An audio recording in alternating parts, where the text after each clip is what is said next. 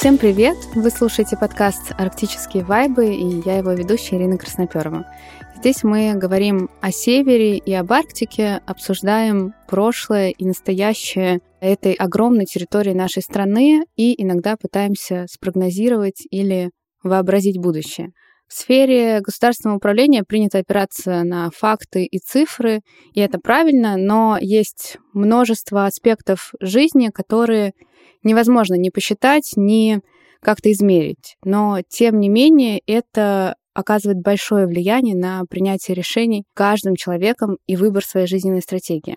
Сегодня мы будем говорить о том, как люди воображают себя и места, в которых они живут, об образе территории, о нашей повседневности, о планах на жизнь и о их связи с настоящим и прошлым. О том, как люди переосмысляют символические капиталы мест для создания вокруг себя пространства, где можно жить. Сегодня у нас в гостях Сергей Карпов, визуальный документалист, сооснователь исследовательской артели «Поле», которая объединила социальных ученых, документалистов, художников и музыкантов, ищущих ответы и отправляющихся в поле, чтобы лучше узнать самих себя и страну, и рассказать об этом людям. Сергей, привет. Привет. Если я не ошибаюсь, то твоя деятельность до создания поля не была связана как-то с северной тематикой, и сейчас э, север не является единственным направлением деятельности поля. Как вообще появился этот проект? Э, что такое поле и в какой момент появился фокус на севере? Спасибо большое за вопрос пытаюсь понять, с какого э, края зайти, э, чтобы ответить, потому что это всегда довольно трудно. Как мы знаем, и дети, и все хорошие дела рождаются из мук.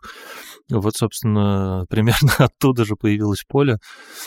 Это был какой-то внутренний запрос на процесс, который мог бы позволить э, заниматься исследованиями страны, в которой мы все живем, а, не примыкая при этом ни к каким институциональным или каким-то корпоративным инфраструктурам, оставаясь в пространстве персонального принятия решений и а, при этом находясь и везде, и нигде.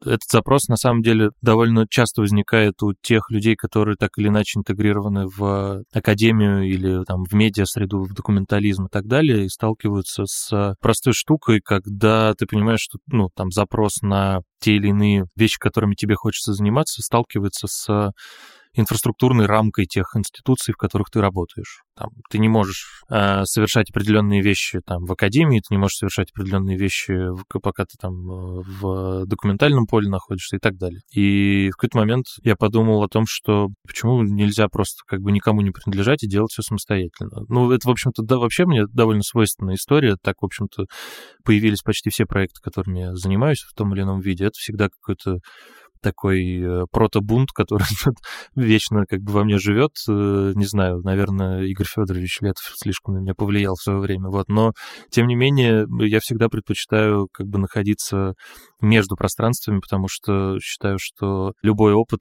который приходит к тебе э, и соединяясь с другим опытом, он, он как бы синтетически рождает что-то что совершенно иное. И пока я работал в таких делах, я пять лет занимался спецпроектами в таких делах, а до этого я там, 8 лет занимался документальной фотографией, собственно, и продолжаю заниматься ей, да, и пока я работал в таких делах, я как бы, ну, довольно много чего научился делать и понял, как, как вообще этот там мир со стороны медиа устроен, но при этом мне как бы всегда казалось, что есть э, какое-то совершенно невообразимо прекрасное пространство вот этих социальных полевых исследований, которые, не знаю, там антропология, социология, культурология, фольклористика, вот это вот все. И а, при этом ты никогда не знаешь, как к ним прийти.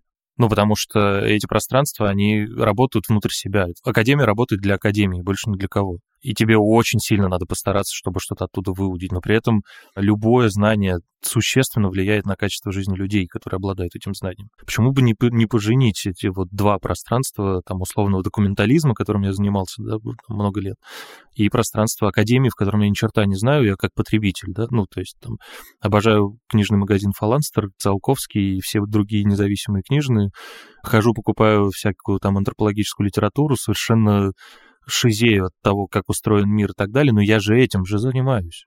Просто, ну, моя модель финального продукта другая. Я работаю больше с аффектом, а не с интеллектом человека.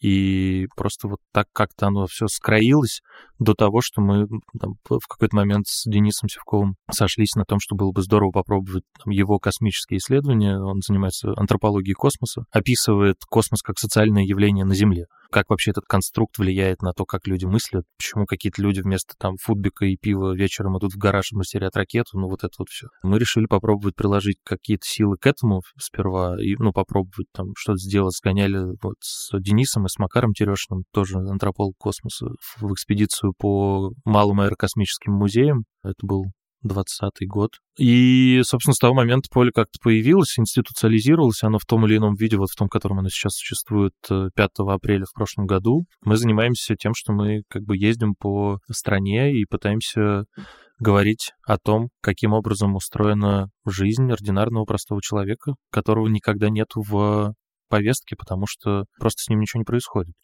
Это же самое невероятное типа все самое необходимое, самое ценное происходит там, где ничего не происходит, где люди просто жизнь живут, а не свершение там, вот это вот все попутно мы, ну, я, я как бы сейчас такой выстроенный пич, как будто бы говорю, на самом деле ни черта подобного, как бы мы в процессе, мы, ну, мы по факту в поле, да, ну, то есть у нас есть некоторые гипотезы, есть некоторые там внутренние э, интенции, которые нам было бы здорово, как нам кажется, как бы пощупать, потрогать и поисследовать, да, но а при этом мы понимаем, что мы довольно такой летучий коллектив, в котором мы постоянно меняемся. Да? В прошлом году мы говорили о том, что мы занимаемся исследованиями воображения, пытаемся понять, как человек вообще воображает себя и прошлое для того, чтобы немножко будущее увидеть, чуть-чуть. Ну, какие-то варианты проекции будущего, хоть какого-то, да, потому что, ну, как известно, в России будущего нет.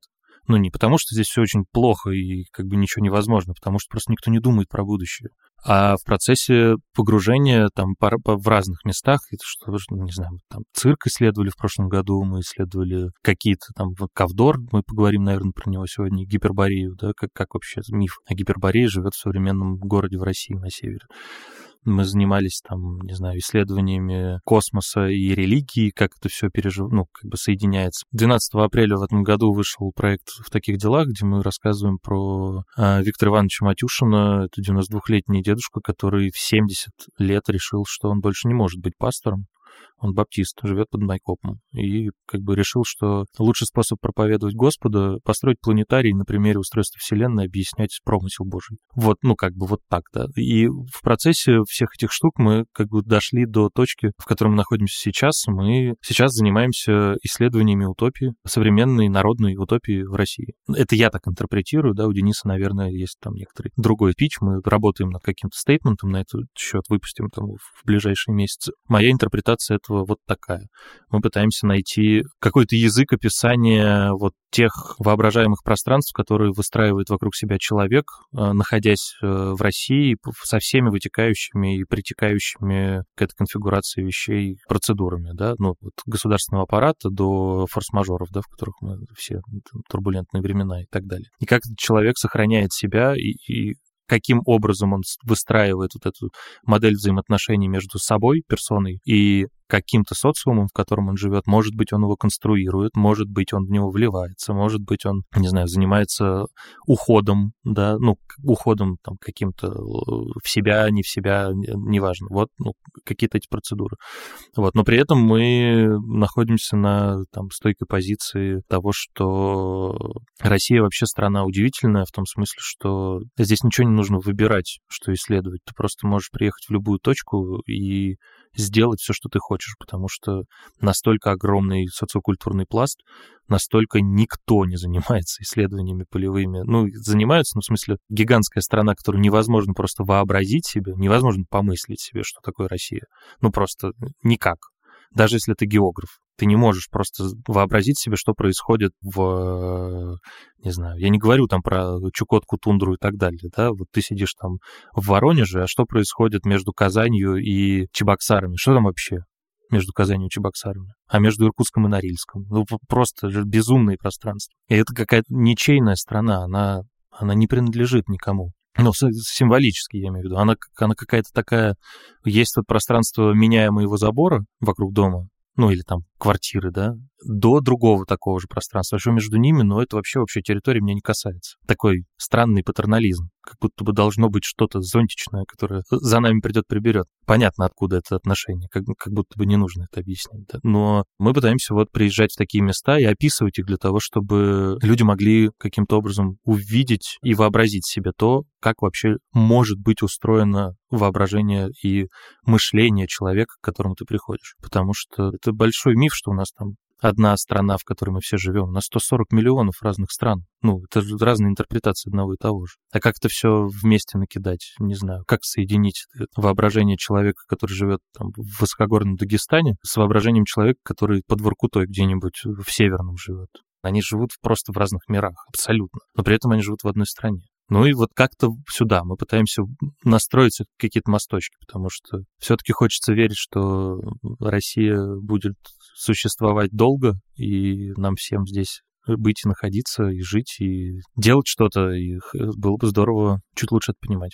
Ну и вот то состояние проекта Поле, которое было на апрель 2021 года, мы его, конечно, там сильно переосмысляем и там, сейчас работаем над новым э, видением того, кем мы являемся и как мы будем работать дальше, особенно в этих условиях странных. У нас вообще до этого была модель, когда мы предпочитали все свои истории рассказывать не у себя, а там, где есть аудитория, пытаясь выйти туда. Ну, для того, чтобы вот это знание нести как бы людям, которые могут его употреблять. Но в силу того, что сейчас пространство схлопнулось довольно сильно, сильно там, с кем работать мы можем, где мы можем что-то рассказывать. Мы приняли решение все-таки все, что будет выходить дальше, будет выходить внутри поля. И для этого мы, в частности, зарегистрировали НКОшку. И, в общем, вот там с середины мая мы планируем, что мы будем запускать фандрайзинговую кампанию. Если вы слушаете этот подкаст, и у вас есть что-то там ёкнет, можно зайти на поле.медиа и там задонатить нам копеечку желательно ежемесячно. Для наших слушателей мы в описании к подкасту укажем обязательно ссылки и прикрепим исследования, которые поле уже проводили.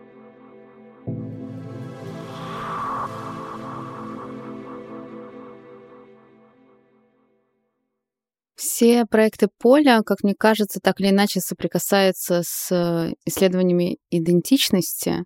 В одном из первых проектов вы изучали, каким образом и, самое главное, почему арктический монопрофильный город стал столицей страны из древнегреческих мифов. И речь идет о Кавдоре, как раз уже сегодня сказал об этом, и о воссоздании гиперборейского мифа. Несколько лет назад город даже зарегистрировал бренд э, Кавдор, столица Гипербореи. Что, собственно, это все значит?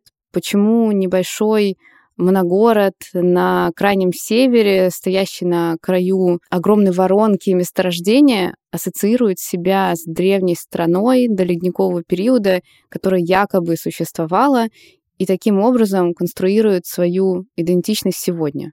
Ну да, Кавдор это, это вторая точка на севере, в которую мы приехали. На самом деле вторая, он просто вышел первый.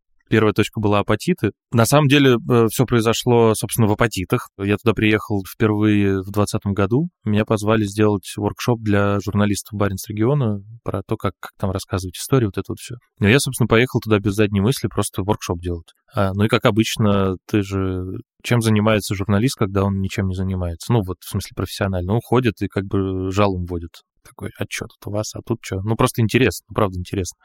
И при всем при этом ты едешь как бы в апатиты с таким, э, ну, как бы, что вам вообще говорит слово апатиты, когда вы его слышите первый раз? Ну, точно какой-нибудь там город с серыми панельками, труба дымит, под трубой какие-то угрюмые люди ходят.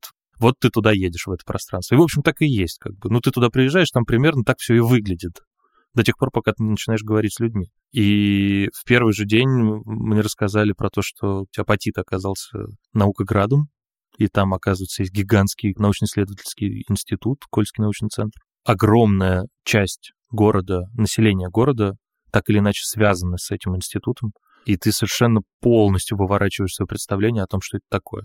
И для тебя вся эта история про, не знаю, там, серые панельки и все прочее становится просто какими-то ничего не значащими декорациями, а по факту там происходит какие-то просто волшебство какое-то, безумие просто. Экскурсию нам проводили местные ребята, мы зашли в э, местный культурный центр, который называется Арт Арктика, и там двое местных художников. Ну, просто показывали нам какую-то экскурсию по этому центру. Ну, надо понимать, что Апатит небольшой город, и как бы и центр культуры там не очень большой. Ну, то есть это, это не сияние вот это Малаховское, да, которое сейчас пытается там как-то остаться и сделаться. Это то, что сделали ребята, просто были ресурсы, они сняли там какое-то помещение, чуть-чуть его подремонтировали и сделали какую-то экспозицию. Собственно, так и живет как бы культура в России, на самом деле. Я имею в виду вот эта провинциальная культура, она так, так и плодится. Вот, и они ходили, нам показывали какие-то там картины свои, что-то там еще было, какие-то там э, сувениры, поделки и так далее. Потом внезапно выключили свет, и у женщины появился в руках фонарик ультрафиолетовый, и она зачем-то стала светить на камни, которые стали светиться алым просто в ультрафиолетовом свете я повторюсь, я очень часто работаю с эффективным, а не с рациональным. И для меня вот этот эвдиалит, я потом узнал, что это камень эвдиалит называется. Эвдиалит, который меняет совершенно свою структуру и свойства при просто правильном применении правильного свойства к нему, да, для меня превратился в абсолютную метафору того, что я увидел в апатитах, а потом я узнал э, мифологию этого камня.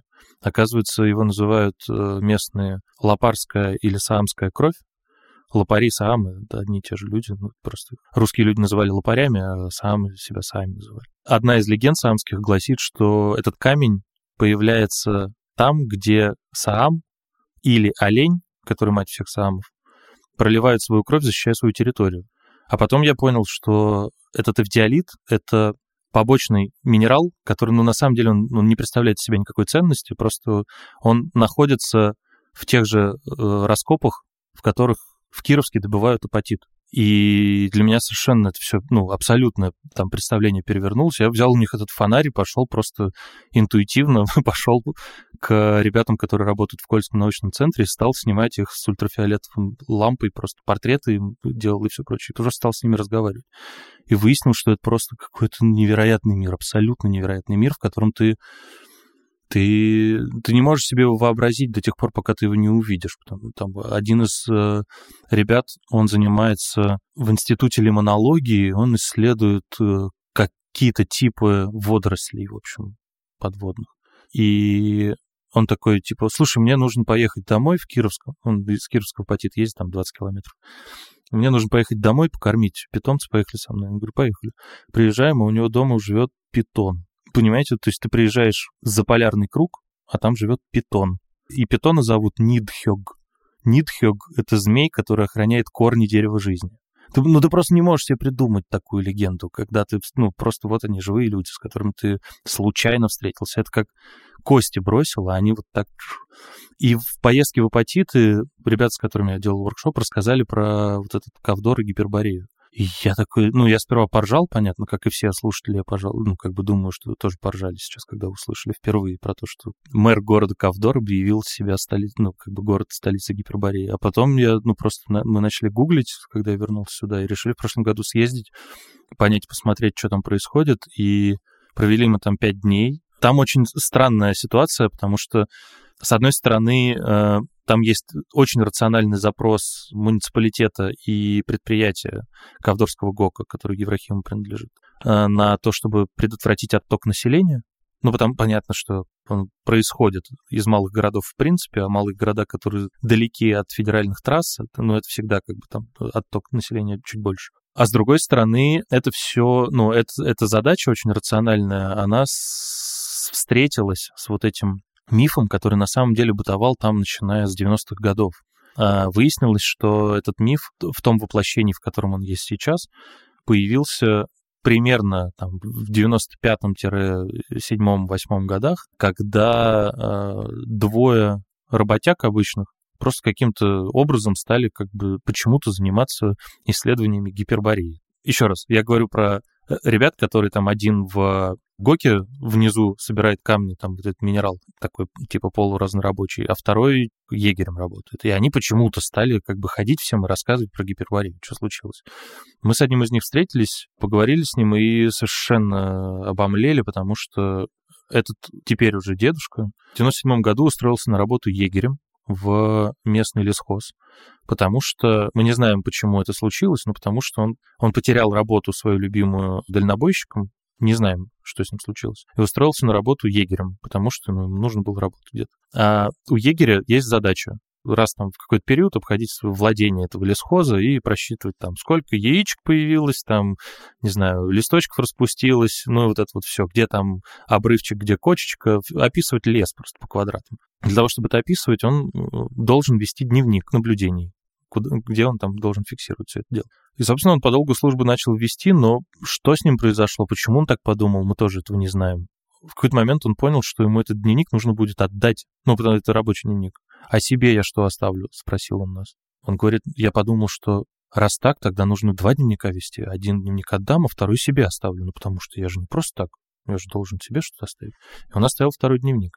И второй дневник э, — это совершенно удивительный документ, в котором человек рассказывает вот эти цветочки, грибочки и все прочее, и фиксирует свое бытование просто. Из дневника мы узнаем очень много всего, чего я сейчас не хотел бы спойлерить, потому что мы отдельную работу вообще делаем с его дневниками. Но самое ценное там для гиперборейского мифа, мы выясняем, что в 97 году он наткнулся на некоторые камни, которые, как он утверждает, были сложены в виде дома. Он назвал это словом мегалиты. И мы предполагаем, что это не предположительно, это точно, что э, одним из основных источников для исследования, его исследования, был телеканал РЕН-ТВ и Эрнст Молдашев со всеми своими вытекающими вот этими штуками. Но он об этом говорит, да? Можно к этому снисходительно относиться еще раз, но я напоминаю, что мы как бы пытаемся исследовать современную народную утопию, да, в России. Вот, вот как бы так она выглядит сегодня. И мы предполагаем, что вот этот, ну, то, что он наткнулся на странное скопление камней, с вероятностью какой-то он посмотрел там РЕН-ТВ что-то еще, у него все это соединилось в голову, он назвал это мегалиты, описал это в своем дневнике, зарисовал их, как они выглядят. У нас есть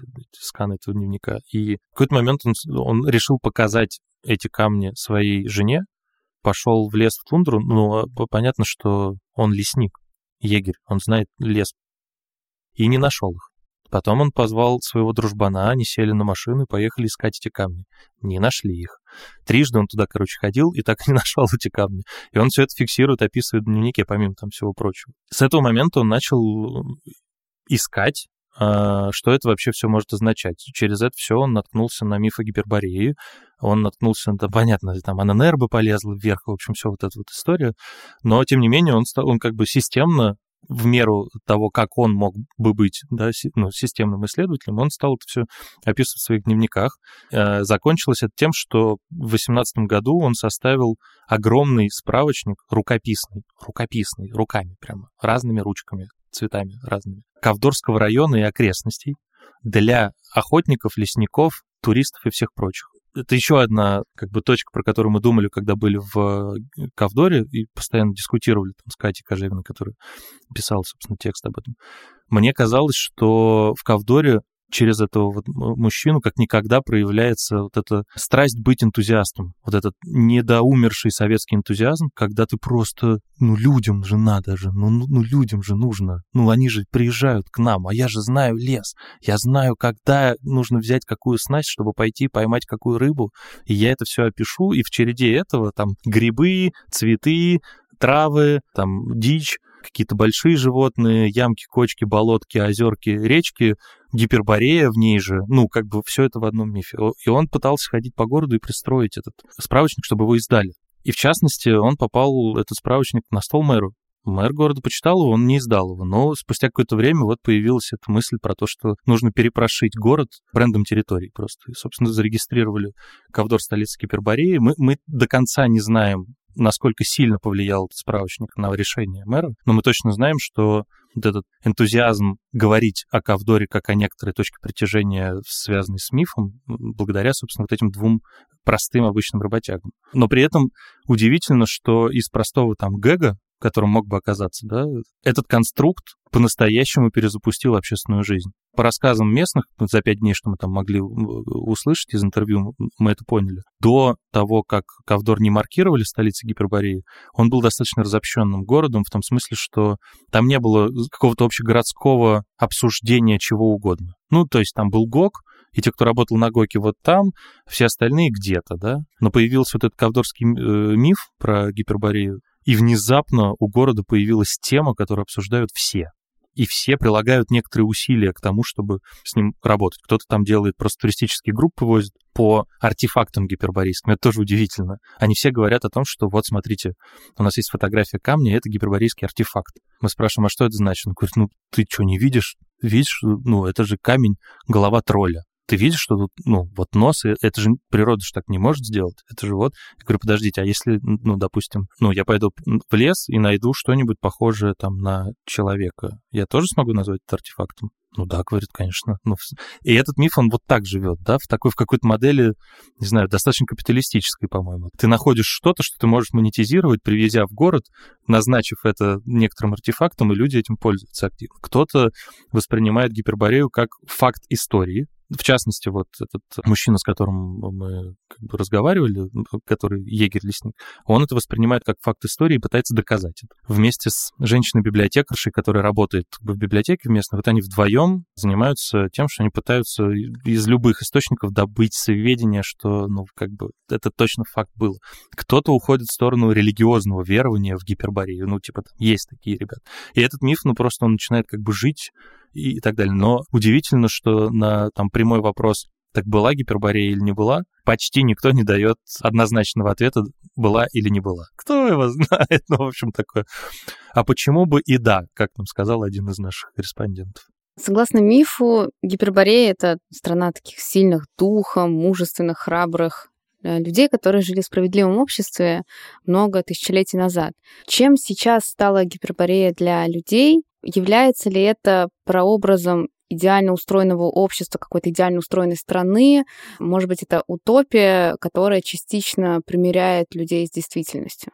Не знаю, как на этот вопрос ответить. Мы этого не заметили. Несмотря на всю странность вот этого, этого всего, всей этой затеи, там большинство э, населения Кавдора все-таки, ну, понимают, что это, типа, сделано для того, чтобы повысить туристическую привлекательность места просто, и все. Какие-то там есть категории жителей, которые, как я уже говорил, пытаются, ну, настаивать на каких-то вещах, но при этом они, опять же, это, это не разговор про будущее, это разговор про, там, в лучшем случае, настоящее. Связывать какие-то пути развития и своего, в частности, с мифом гиперборейским, такого мы не увидели, там этого нет. Но при этом как будто копируя модель анализа того, что происходит в стране через историю страны, они пытаются как бы вот чуть-чуть назад, наоборот, посмотреть и что-то что оттуда притащить в сегодня, а не из сегодня-завтра. А зачем эта фантазия города? Так это же описанная история. Есть прекрасная книжка «Недра России» называется. Написал э, Роджер Дуглас. Это антрополог, который на протяжении десятилетия исследовал Лукойл как э, компанию, которая осваивает русский север, в частности, ну, в тех в местах своего прибытия. И он в этой книжке очень ясно описывает, каким образом корпоративные процессы Лукойла, политические, экономические процессы власти в регионе а, создают инфраструктуру для жизни людей и каким образом, собственно, корпорация влияет на все, что происходит там. В частности, там пермское культурное вот это чудо гельмановское, он впрямую увязывается с корпоративными политиками Лукойла, по сохранению, собственно, человеческого капитала на территории для того, чтобы этот капитал можно было переваривать каким-то образом и инвестировать в компанию.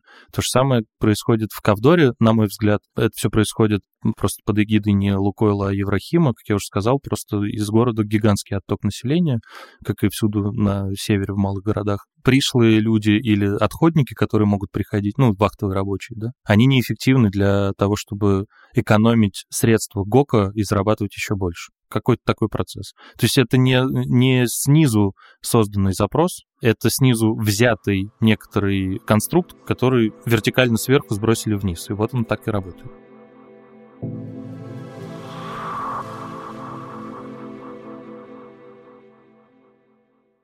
Второй проект «Поле», а, о котором я хотела бы сегодня поговорить, это проект в Воркуте. Воркута в какой-то степени многострадальный город, а, испытывающий а, в последние 30 лет э, сильный спад численности населения и, соответственно, находящийся в процессе сжатия. Но вы в своем проекте посмотрели на это вообще с другого ракурса. Я бы даже сказала, используя совершенно иную оптику ваши исследования про детство и его отголоски, про связь настоящего с периодом детства. Что это за проект? Ну, нужно сказать, что он еще не вышел, и это вообще первый разговор в публичном поле про этот проект.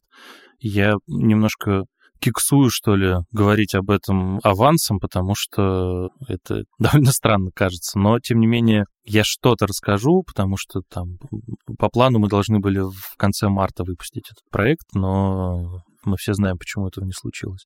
Я, наверное, издалека чуть-чуть, потому что э, как сложный конструкт, как зачем мы вообще взялись за это, откуда взялась оптика детства помимо космоса, севера и всего прочего, я, ну, персонально, я как там Сережа Карпов и фотограф, много лет исследую Нижнюю Волгу.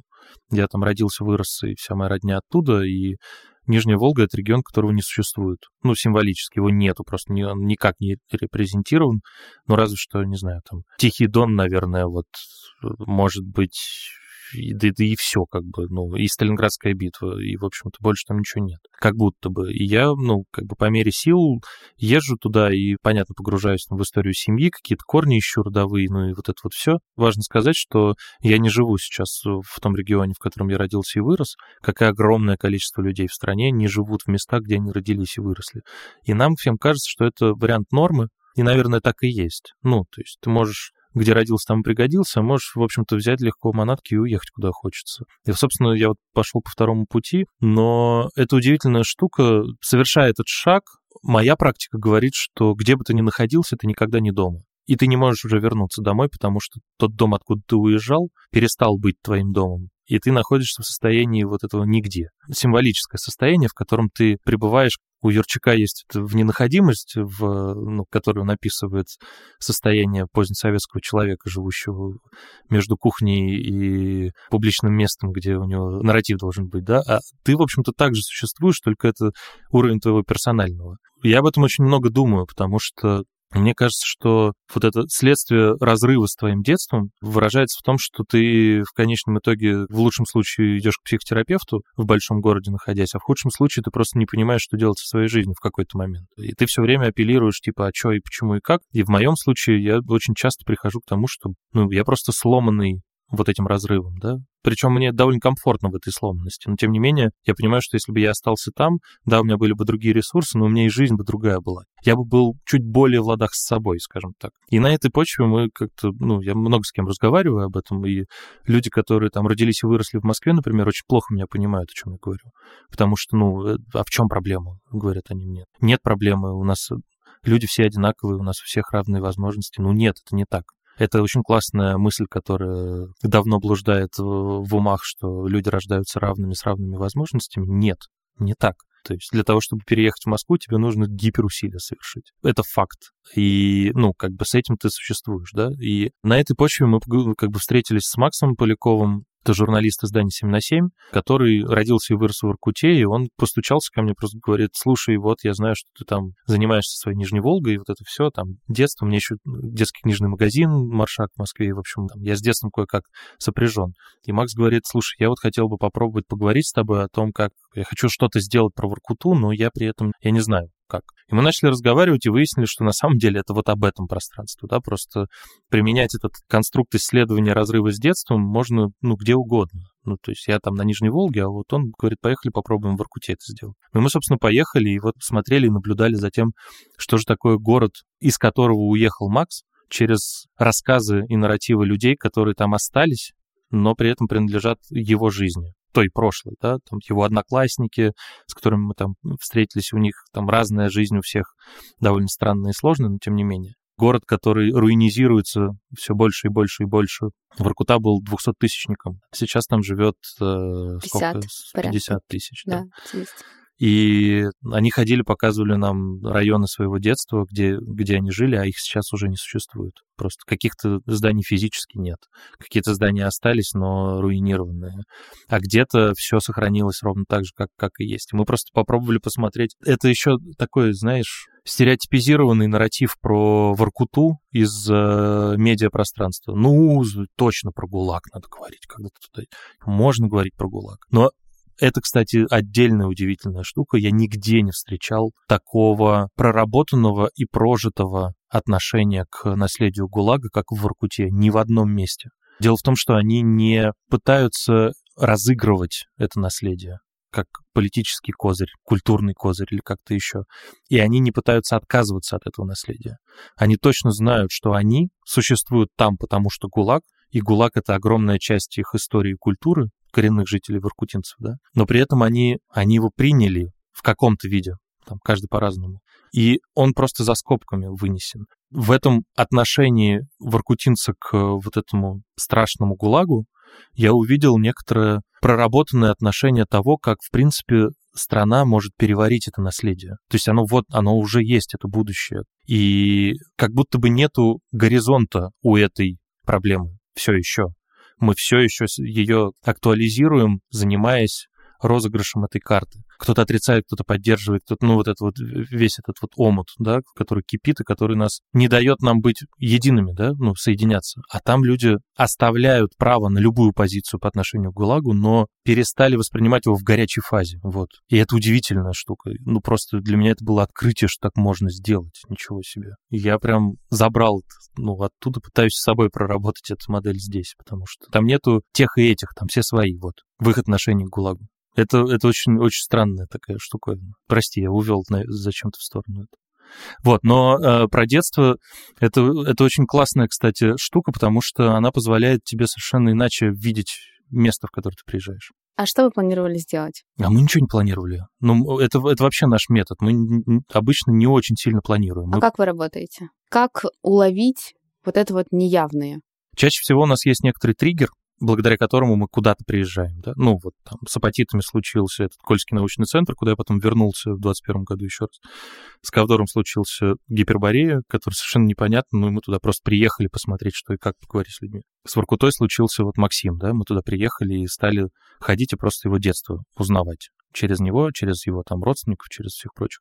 На самом деле э, это какая-то общая оптика, которая вырабатывается в процессе междисциплинарной коллективной работы, потому что все-таки Денис э, существует в пространстве социальной антропологии, и он как антрополог через себя все проваривает, да, а я существую в пространстве все-таки документального медийного нарратива и некоторой визуальной культуры, да, как фотограф или там как кинематографист, который снимает, да, все, что это делается. И чаще всего это происходит так, что ты просто, ну, вечерами садишься, прорабатываешь, проговариваешь, что-то обсуждаешь, какие-то там видения, трактовки, интерпретации того, что ты увидел, и чаще всего ну, возникает так, что вы, вы смотрите на один и тот же предмет, но совершенно с тотально разных позиций, которые, впрочем, не отрицают одна другую. Просто это такая дополненная реальность внутри полевого исследования. Ну, буквально, потому что у тебя возникает гораздо более широкое пространство интерпретации. Ты можешь совсем по-другому это делать.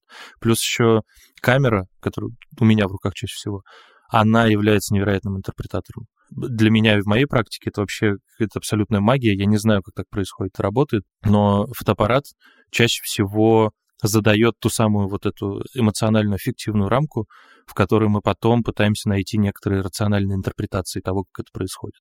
Нас довольно сложно назвать там суперакадемичными или наоборот там в, в пространстве медиаполя нам все говорят, так нельзя делать журналистику. Хорошо, мы не собираемся делать журналистику, но вот этот разговор про то, что происходит там, где ничего не происходит, и как работают эти инфраструктуры жизни людей, когда они используют контекст. Не то, что с ними оперативно происходит прямо сейчас, а они существуют в этом как бы вареве своей, своей персональной истории, и как она влияет на их жизнь, и как они это свое наследие сочетают, сопрягают с просто географически заданными какими-то условиями. Да? Ну, там, я не знаю, нам рассказывали в Воркуте, что Макс рассказывал про то, что отец его во время пурги всегда ходил за хлебом с каким-то соседом.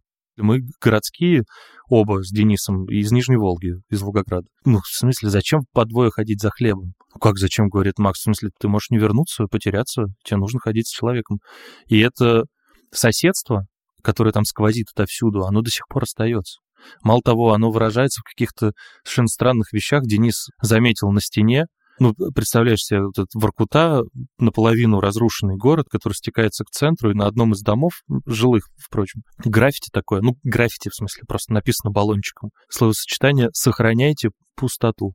Ну, вот оно вот так проявляется. Это какая-то абсолютно нематериальная вещь, ее довольно сложно рационализировать. Наверное, можно, проведя там какое-то огромное количество времени в поле, обложившись кучей там, теоретической литературы, выстроив какую-то там модель теоретическую, можно, наверное, объяснить, откуда эта надпись родилась. Но в силу того, что у тебя экспедиция 5 дней, это в лучшем случае, все, что в тебя входит, это данные, с которыми ты работаешь. Это такая экстремальная экспресс-этнография, в которой данные, которые ты получаешь через свое чувствование, открытие, да, равноценно значимы с тем, о чем говорит тебе твой респондент, которому ты приехал.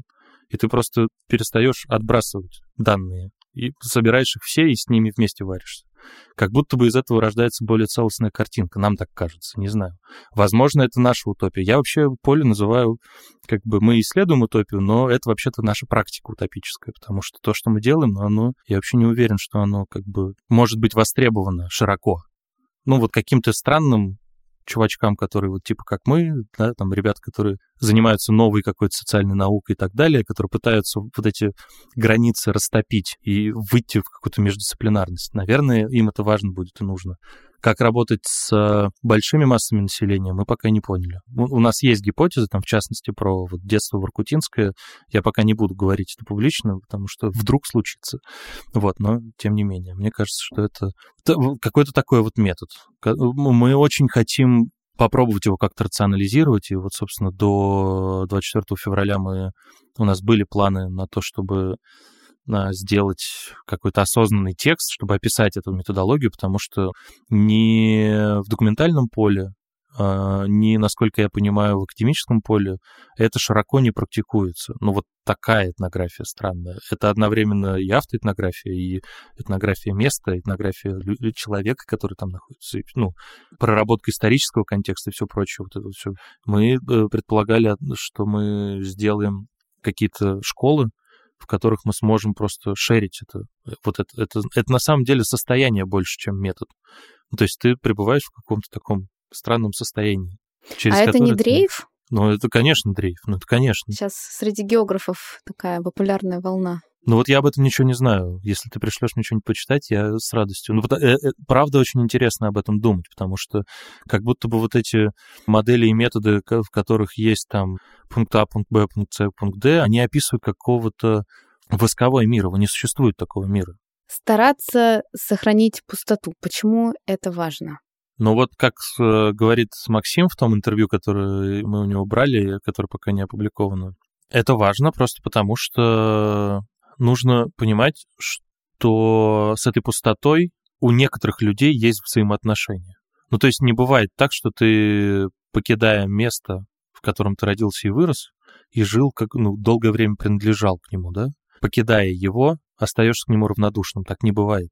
Ты все равно, это какая-то эмоциональная память, которая работает.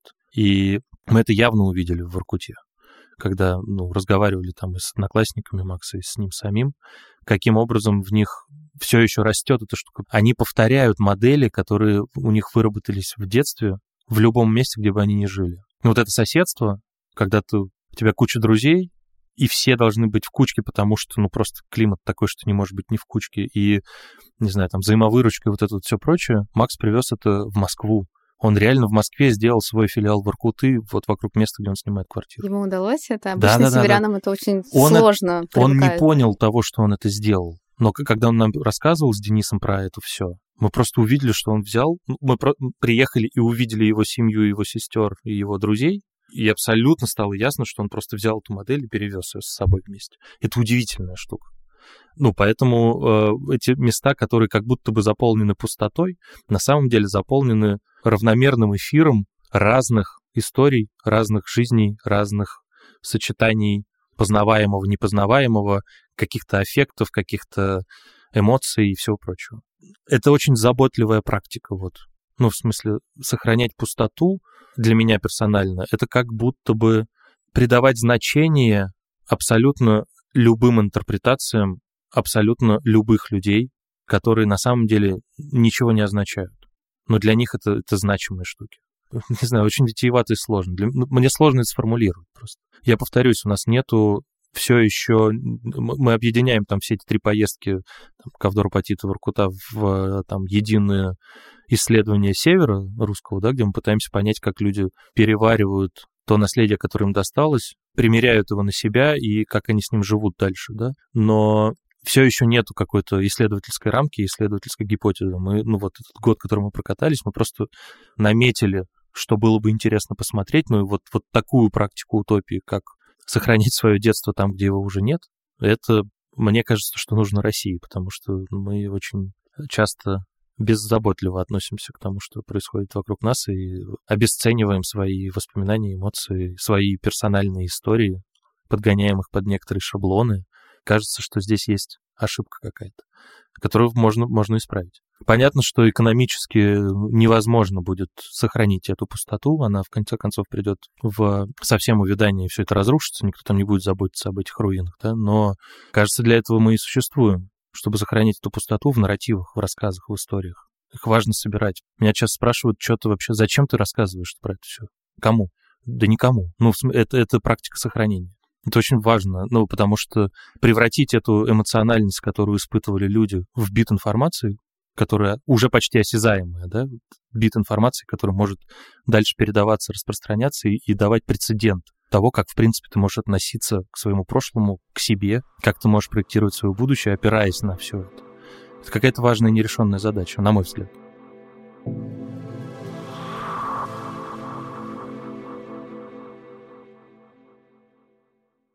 Сергей, чего мы не знаем об Арктике?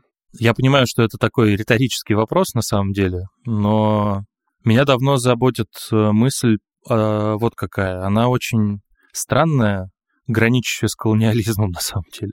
Но я говорю себе всей своей практикой стараюсь как бы работать в деколониальном ключе, и это, это важная задача, особенно сейчас. А, но мне всегда казалось, что Арктика социально описывается чаще всего через две категории людей. Одна категория людей, приехавшие туда, вторая категория людей коренные. Малочисленные народы Севера. Ну да? да. И как будто бы это две разные категории. Но вот мои поездки туда показали мне, что это очень сырая мысль, но она меня прям сильно заботит. Показали мне, что как будто бы это ложное разделение, потому что в Арктику никто не приезжает. Почти никто не приезжает. Вот все это постсоветское время. Наоборот, оттуда отток идет. А если так, то там остались люди советские. Советские люди в постсоветской Арктике, которые такие же коренные теперь, как и малочисленные народы там. И как описывать современных постсоветских людей, которые на самом деле советские в постсоветской Арктике, не отрицая наследия и культуры, и жизни коренного населения Севера, как об этом обо всем говорить так, чтобы это звучало не сепаратно. Вот для меня это, это, это большой вопрос. Просто языка такого нет.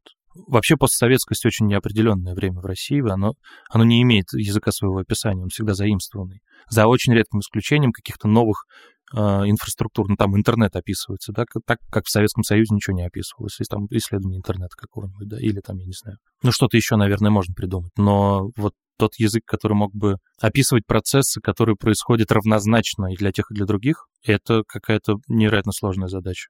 Ну, у меня пока нету мыслей, как это можно сделать, но как будто бы это, это важная точка, которая может ну, сближать людей. Сергей, тогда у меня последний вопрос. В чем смысл Арктики? Ты, ну, я как, как Господу ко мне, слушай, я не знаю. В чем смысл для страны и для тебя? Мне вообще не кажется, что такие территории могут принадлежать какому-то одному государству, честно говоря. Ну, в смысле, юридически они принадлежат ему, понятно, но это же совсем иное пространство, которое живет совсем по, по другим законам. И в силу малочисленности оно просто очень мало ну, исследовано. Гораздо больше исследовано, там, не знаю, прерии в Африках каких-нибудь, да, но что она значит для меня персонально. Для меня это, это какой-то такой генератор того, чего ты не, не можешь помыслить. Ну, ты, ты просто не можешь это вместить в голову себе, как, как там это происходит. И это, это очень важная, ценная штука. Ну, то, то есть это как какой-то... Сложно мне сформулировать, не знаю. Но меня всю жизнь тянет туда. Я не знаю, что, как это работает, я не понимаю. Я пер, впервые попал на север, это был такой очень условный север, село Шуерецкое на Белом море я просто влюбился во все, что там было, во все просто, потому что это... это почему? Я, я не знаю. Ну почему? Что значит? Это, я, я же сказал слово влюбился, да, ну это, это, это важное... Вообще в состоянии влюбленности очень важная часть моей работы. Ну, вот, мо- моего процесса, да, методологического. А, но вот это, ну, Шуя, она совершенно... Я просто Ну, я не могу слов найти. Как, как ты можешь найти слов, как, когда ты влюбляешься? Ты, ну, ты, ты, вот, вот, ты в состоянии в этом, да? И то, что я увидел вот во всех тех трех арктических точках, где я был пока, я очень верю, что в то, ну, что, что мы все-таки поездим еще и найдем возможности какие-то еще штук поделать. Для меня это, это что-то граничащее вот ну, с таким, с очень иррациональным.